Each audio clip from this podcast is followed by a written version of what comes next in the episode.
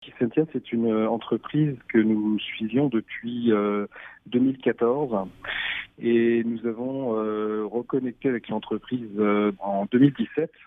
Et c'est une entreprise donc qui évolue dans le secteur de la santé et plus précisément dans la capture et le traitement des données électrophysiologiques et notamment dans le domaine cardiaque. Quel est le but de cette entente? Nous sommes investisseurs en capital On souhaite apporter euh, des capitaux à cette entreprise pour qu'elle puisse continuer évidemment de développer sa solution et surtout lui permettre d'accélérer sa commercialisation et notamment en Europe sachant que notre euh, grosse valeur ajoutée et différenciation est le fait que nous venons d'Europe. En fait, notre euh, actionnaire unique en tant qu'institution financière est un très grand groupe bancaire, le Crédit Mutuel.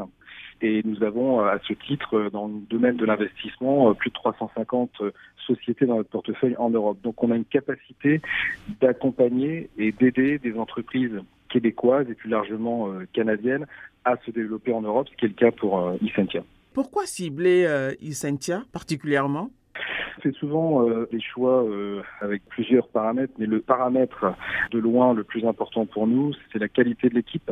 Donc euh, on a au fil des mois d'instruction de cette opportunité pu échanger avec cette équipe très talentueuse qui connaît extrêmement bien son marché et avec laquelle on a la capacité à bâtir un partenariat sur la durée.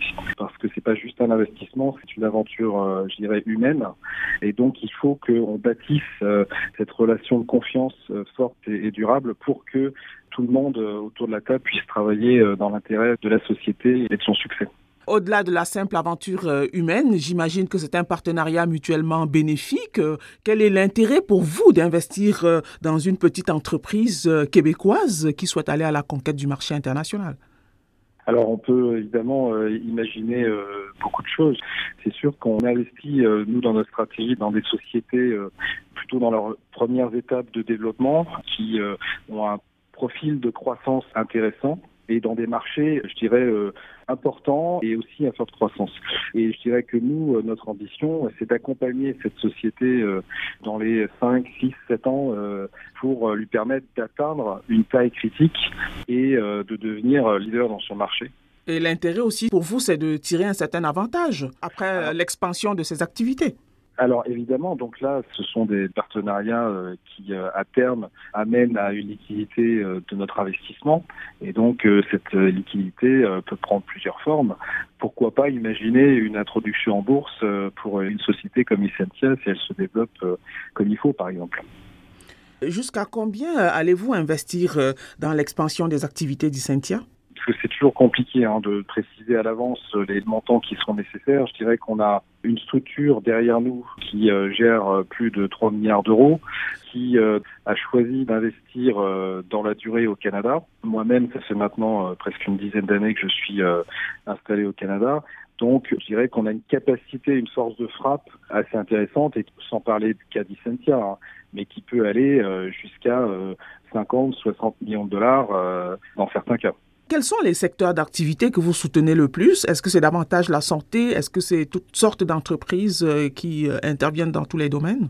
On va s'intéresser en général des secteurs à, forte croissance et à fort potentiel. C'est vrai qu'on retrouve souvent euh, les mêmes secteurs. Historiquement, on a été présent dans deux grands, je dirais, segments. La santé, évidemment, euh, en fait partie. On a plusieurs entreprises euh, au Canada et également euh, en France.